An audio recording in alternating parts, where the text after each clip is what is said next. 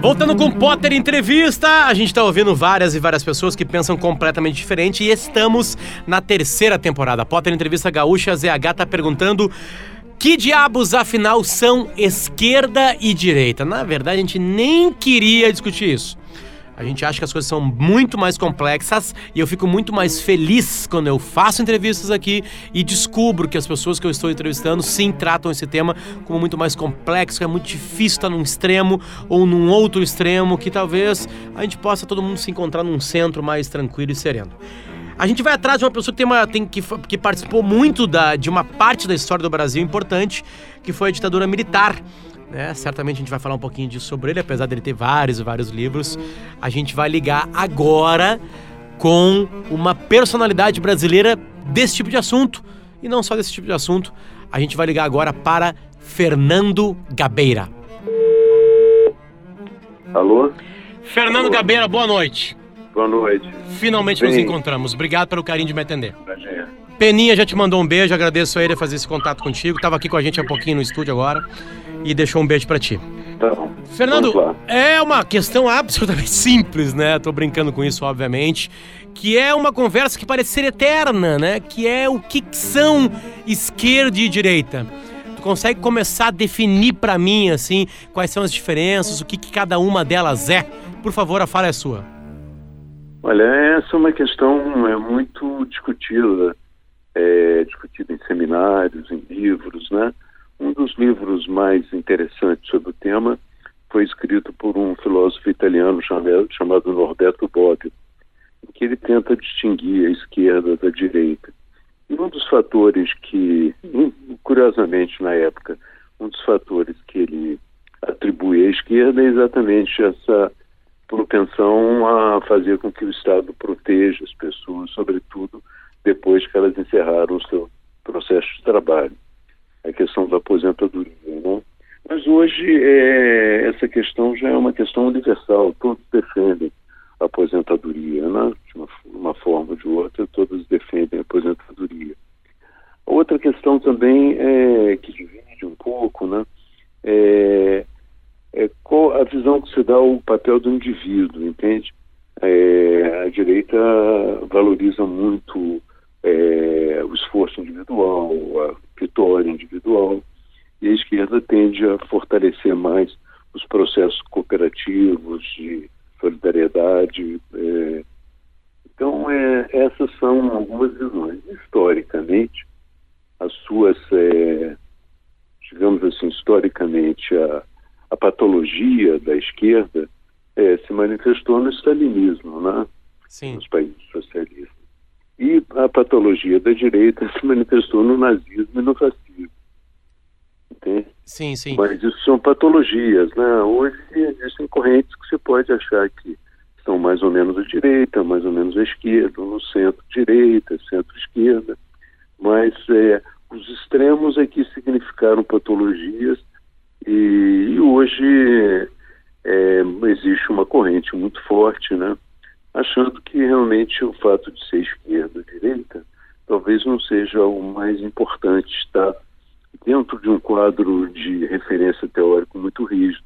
O importante é ser mais pragmático. Se as ideias boas da esquerda forem as melhores para aquelas circunstâncias, elas serão aplicadas. Se forem as da direita, serão aplicadas também, em muitos momentos, até é, uma negociação, uma combinação entre os dois. Quer dizer, eu acho que enfraqueceu muito no mundo esse confronto direita esquerda. Né? Hoje ele toma novas formas e aqui no Brasil ele, de uma certa maneira, está custando um pouco a desaparecer. Essa discussão no Brasil piorou nos últimos tempos, principalmente com redes sociais, onde a, a voz está em todos, né? Isso piora no Brasil. No, sei lá, tu que viveu alguns outros, algumas outras décadas brasileiras, é o pior momento desse tipo de discussão por aqui? Olha, não creio que seja o pior momento, porque é o momento que eu diria mais massivo, né? É o momento que esses temas passam a ser discutidos por um número muito maior de pessoas que, que os discutiam no passado. Portanto, é, houve um processo de democratização é, desse debate. Processo de democratização traz também em si algumas desvantagens. Uma delas é a simplificação, entende? Sobretudo num país como o Brasil, onde os populismos de direita e de esquerda são muito influentes. Uma frase como essa tua, os populismos, populismos de esquerda e direita, se Fernando Gabeira, Gabeira tuitasse isso, apanharia dos dois lados. Por que, que no Brasil tenho, tem uma cobrança? Eu tenho o hábito de apanhar dos dois lados já. Hã? Oi? Eu já tenho o hábito de apanhar dos dois lados. e, e por que, que aqui no Brasil parece ter uma obrigação, assim, as pessoas te puxarem, não, tem que ser desse lado, tem que ter esse selo nas pessoas, que esse podcast é, e essa pergunta é feita exatamente para mostrar o quão complexo é isso tudo. Por que, que alguém tem que ser de esquerda ou tem que ser de direita? É, eu acho que, na verdade, existem certos traços coerentes no pensamento que podem te levar a ser considerado uma pessoa de esquerda ou de direita. Agora, é, para se identificar com uma corrente completamente, sabendo que o mundo não se resolve de uma forma ideológica, que ninguém tem toda a razão em todos os casos, entende? Aí é uma questão também de pertencer a, de estar dentro de um pertencer a um grupo maior, tem que ser uma pessoa é, com laços maiores. Um indivíduo é, solitário, ele tem que correr o risco realmente de pensar por si próprio. E Sim. pensando por si próprio, ele não pode ser direita nem esquerda. Ele é aquilo que os fatos permitem, né? O Lord Keynes tinha uma frase muito grande, muito interessante, que dizia é, quando os fatos mudam, eu mudo as minhas ideias. E você, o que, você faz? Né? Os fatos são observados nessa discussão, Gabriel? Ou eles são deixados de lado? É mais fácil deixar de lado, porque fato Olha, destrói com sonhos, né? Quando você tem uma visão ideológica muito rígida, né? Você tem que deixar os fatos para poder é, estar dentro dessa visão ideológica. Um exemplo, né? O PT é, recusa o fato de que houve corrupção e de que houve uma corrupção grande no governo, ele não aceita isso. Né? Por outro lado, hoje o Bolsonaro diz que o nazismo é um movimento de esquerda. Ele recusa o fato de que o nazismo era um movimento de extrema-direita. Entende? O que você vai fazer? O que, que vai fazer? Essa é a pergunta. É, é, é, porque é complicado hoje. Eu não sei se tu entra em esse tipo de discussão ou tu consegue se preservar em situações como essa. Tem algum momento que dá vontade de gritar? Dá vontade de Fernando Gabeira falar assim, gente, vamos parar um pouquinho. Ou o melhor é ficar olhando meio de longe isso tudo, Fernando? Quando eu digo de Olha, extremos. Eu, eu acho que dizer assim, gente, vamos parar, vamos olhar um pouquinho, é, não funciona muito. Funciona mais você, em cada caso, mostrar, olha, isso aqui realidade, isso aqui é o que a ideologia está mostrando como realidade. Tentar, a cada instante, é, se aproximar da, da, da verdade mesmo, né? porque ela vale a pena e a ideologia não procura se aproximar da verdade. Ela procura, na verdade, conformar a realidade nos seus, nas suas teses. Vamos voltar um tempo atrás, o que tu viveu assim como a ditadura militar brasileira. É, naquela época era mais fácil de enxergar né, os lados, eu vou botar entre aspas, lados políticos das pessoas. Uh, na comparação com aquela época com hoje, é, Tá mais fácil ou mais difícil escolher um lado?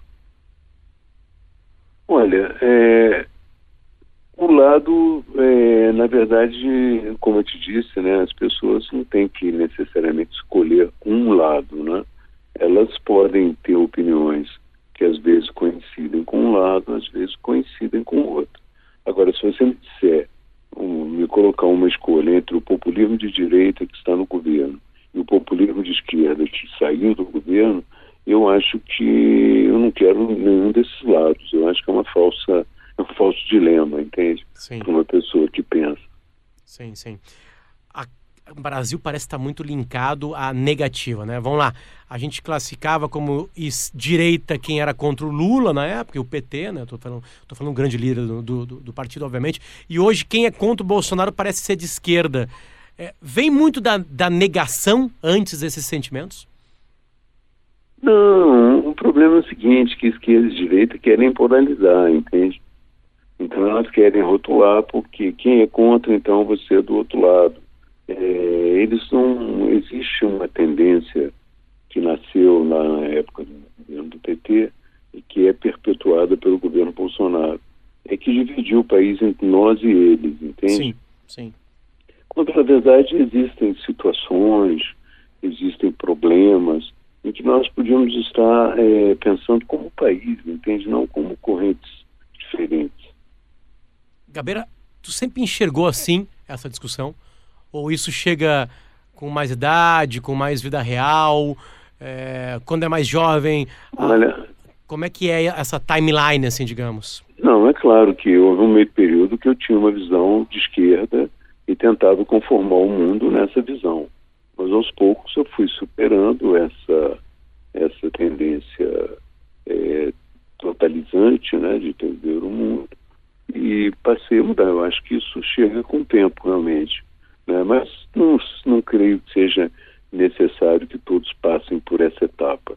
Eu não creio que a pessoa precisa passar por uma etapa de esquerda radical ou de direita radical para chegar a uma, uma visão mais moderada. A pessoa pode ter, e na tendência geral da sociedade brasileira, aquelas pessoas que não participam do debate ativamente, têm suas vidas, trabalham, suas famílias, elas são muito mais moderadas do que a esquerda do que a direita radical é a movimentação que teve de pessoas que votavam antes no PT e votaram nessa eleição no Bolsonaro. Deixa eu voltar um pouquinho numa coisa que é importante hoje, né? Essas, uh, essas discussões, frágeis ou não, elas, elas acontecem muito nas redes sociais. Como é uhum. que, que o Fernando Gabeira enxerga isso? Quão bem e mal é, as redes sociais fazem a uma discussão mais complexa como essa de definir o que é esquerda e direita? Olha, eu acho o seguinte, que as, as redes sociais elas aproveitam grande parte do material produzido pela grande imprensa, entende? Sim. Quer dizer, grande parte dos debates nas, nas redes sociais se originam em notícias produzidas pela indústria da informação. Né? E, e eu acho que, como eu te disse, que elas tendem, é, de, uma, de uma certa maneira, a simplificar e a polarizar, que é muito comum nesse caso. Mas se você examinar bem, quer dizer, se você olhar a internet um pouco adiante das redes sociais, mas da disponibilidade e da riqueza que ela tem, você pode se informar e avançar em qualquer tema que você queira, pode é, aprofundar em qualquer tema que tenha surgido na superfície através da internet. Entende? Sim, há sim. muita coisa escrita, há muito ensaio, há muito livro, muito comentário, enfim. É, o que você chama de redes sociais, possivelmente é o uso do WhatsApp, o uso do, é, do, do Instagram, do Twitter, esse debate no Facebook, esse debate que corre por aí. Mas existe uma abundância de informação que transcende ao que circula nessas redes. Quanto mais eu converso com as pessoas aqui no podcast sobre isso, sobre esquerda e direita, mais a, a realidade mistura as coisas. Se pudesse o Gabeira escolher uma coisa da esquerda e uma coisa da direita, o que, que seria de cada uma, assim, para ser essencial para um país melhor? Olha, eu diria que são dois fatores, né? É, dois fatores importantes. A esquerda é, que é um país mais solidário, né? a direita que é um país mais ordenado. Então, com mais ordem, com mais é, menos violência e tudo mais. Pelo menos coloca isso. Se você pudesse combinar uma visão solidária de esquerda né, com uma visão também é, de uma ordem necessária para o Brasil caminhar, uma visão que levasse em conta é, o alto nível de violência em que a sociedade brasileira chegou e a necessidade de transformá-lo, né, talvez fosse se juntasse duas coisas importantes. E coisas absolutamente para serem negadas, Fernando Gabeira de ambos lados, por favor? Eu acho que o que você pode negar de ambos os lados sem pestanejar é o autoritarismo. Entende? Uma visão autoritária e antidemocrática. Tem uma coisa que é, que é engraçada, que sempre quando tem essa discussão, as pessoas ficam apontando os ditadores né, do outro lado e esquecem os seus ditadores. Né? é, guarda no bolso. Defendendo guarda... os direitos humanos do seu lado esquecendo os direitos humanos do outro. Exatamente. Por que, que a gente tem, teve ditaduras de direita na América Latina? Tá, o porquê histórico a gente sabe. O, o que, que acontece na mente humana que se deturpa? Por que, que um, o, é criado um Stalin? Por que, que é criado um Hitler? Por que, que são criados grandes ditadores aqui na América Latina no, no, século passado? Qual é o desvio? Em que momento que dá errado esse, essa, esse ser esquerda e ser direita? É, é difícil precisar isso para você, entende? Um momento, cada país teve o seu momento, cada ditador teve o seu momento de inflexão, entende? Cada conjuntura produziu um tipo de ditador. Eu acho que é, um dos fatores mais importantes que eu creio que na América Latina pode favorecer isso é a ausência si de um nível de educação mais elevado, entende? Então, é, é a ausência desse nível de educação possibilita muito o populismo de esquerda ou o populismo de direita. Na Venezuela, por exemplo, Chávez se impôs com uma visão populista de esquerda e acabou transformando a Venezuela no que é hoje, né? inclusive com prisões, mortes e toda essa coisa. Aqui no Brasil nós tivemos um movimento, um momento é, ditatorial, 64 adiante, que também é, surgiu numa circunstância é, é específica da sociedade brasileira, né? Ali é, não surgiu um, um, populista de direita, mas surgiu um movimento antipolítica. Sim, sim. Que tentava suprimir a política. Agora, é, o que está acontecendo no Brasil é que esse movimento antipolítico e esse movimento autoritário ganhou forma é, num candidato e ele tem uma grande aceitação popular. Né?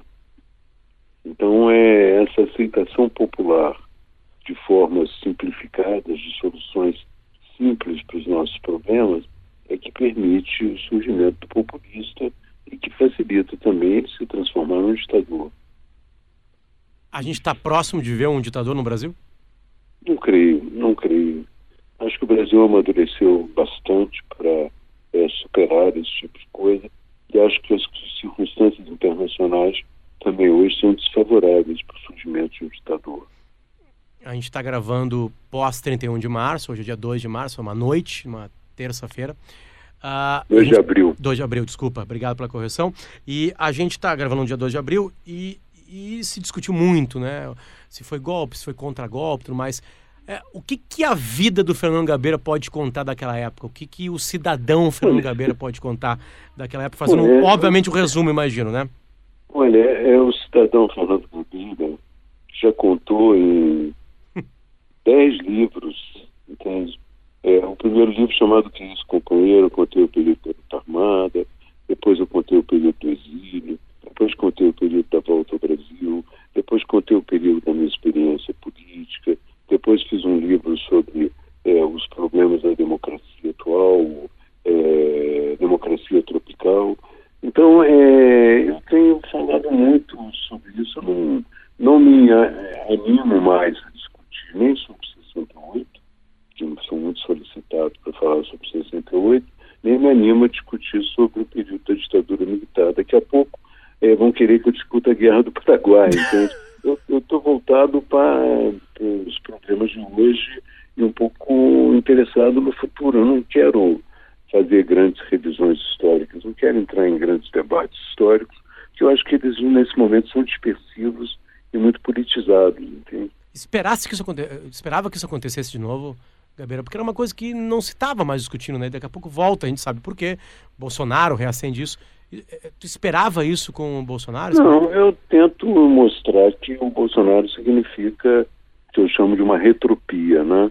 É uma utopia voltada para um passado idealizado, entende? Então o Bolsonaro quer voltar para um passado idealizado, religioso, um passado patriarcal, enfim, ele quer voltar para um passado que ele considera fantástico.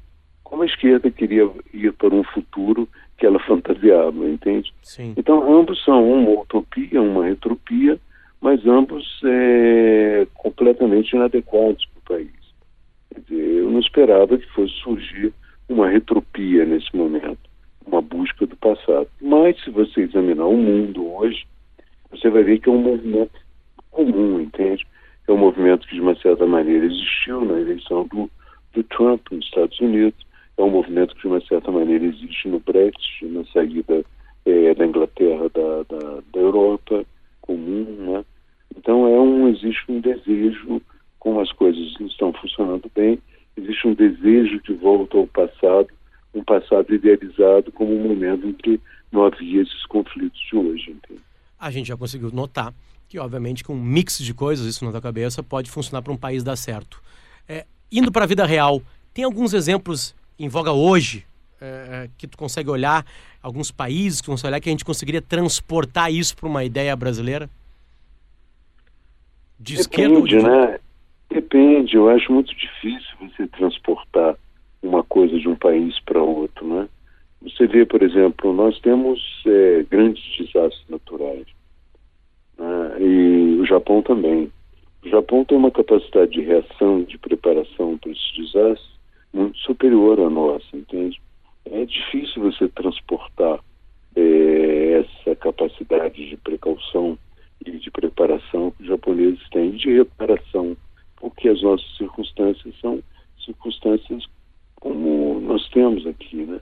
Da mesma maneira, nós não podemos transportar, é, digamos assim, a, a visão é, do Estado sueco é, que envolve as pessoas, que ajuda e que mantém as pessoas no desemprego, porque nós não produzimos excedentes para isso, entende? Sim. O Estado brasileiro não tem excedentes para isso. Agora mesmo a aposentadoria vai ter que ser revista, porque o Estado quebrará se não houver uma reforma da Previdência. Então é muito difícil a gente transportar é, de um país para outro. O que nós podemos fazer, o que eu acho que vale a pena, é tentar melhorar as coisas no Brasil com as circunstâncias que nós temos, entende? Achar um, um caminho próprio. É claro que em, em muitos momentos você pode repetir coisas. Agora, em Minas Gerais, nós temos visto grandes movimentos de é, encenação, de, é, de desastres, entende? Movimentos de simulação de desastres, que é coisa que já tinha que ser feito no Brasil há muito tempo. Né? Quer dizer, aos poucos, é, com as nossas dificuldades, a gente vai incorporando coisas que existem lá fora imaginando uma ferradura, nos extremos da ferradura estão esquerda e direita. Quando é que tu acha que a gente vai conseguir ter maturidade de chegar mais ao centro, de as coisas acontecerem de uma forma mais calma no Brasil? Eu creio que nas próximas eleições? É, a eleição atual foi uma reação é, ao poder da esquerda, né? e muito possivelmente uma esquerda que não volta fácil ao poder. Muito possivelmente, se fracassar um governo é, bem à direita, como do Bolsonaro, possivelmente a sociedade vai tender a buscar um caminho intermediário. Perfeito. Gabeira, essa discussão vai acabar um dia? Um Como? dia a gente vai olhar para o passado e falar assim: meu Deus, a gente ficava discutindo que a esquerda, a direita, que coisa patética, esse podcast vai ficar absolutamente ultrapassado um dia? Ou tu acha que é isso, essa discussão ainda vai ser bem longa, obviamente com outros temas daqui a pouco, mas a gente vai estar tá falando de esquerda e direita ainda por bastante tempo? O que, que tu acha disso? É muito possível que falhe por falta de outras referências, né? mas eu acho que progressivamente vamos fazendo é, novas, é, novas composições. Eu, por exemplo, no caso da França, né, você teve uma disputa de esquerda e direita e tal, mas venceu na França um candidato que não era identificado claramente nem com a extrema-direita, nem com a esquerda, entende? Então lá houve uma solução mais ao centro, entende?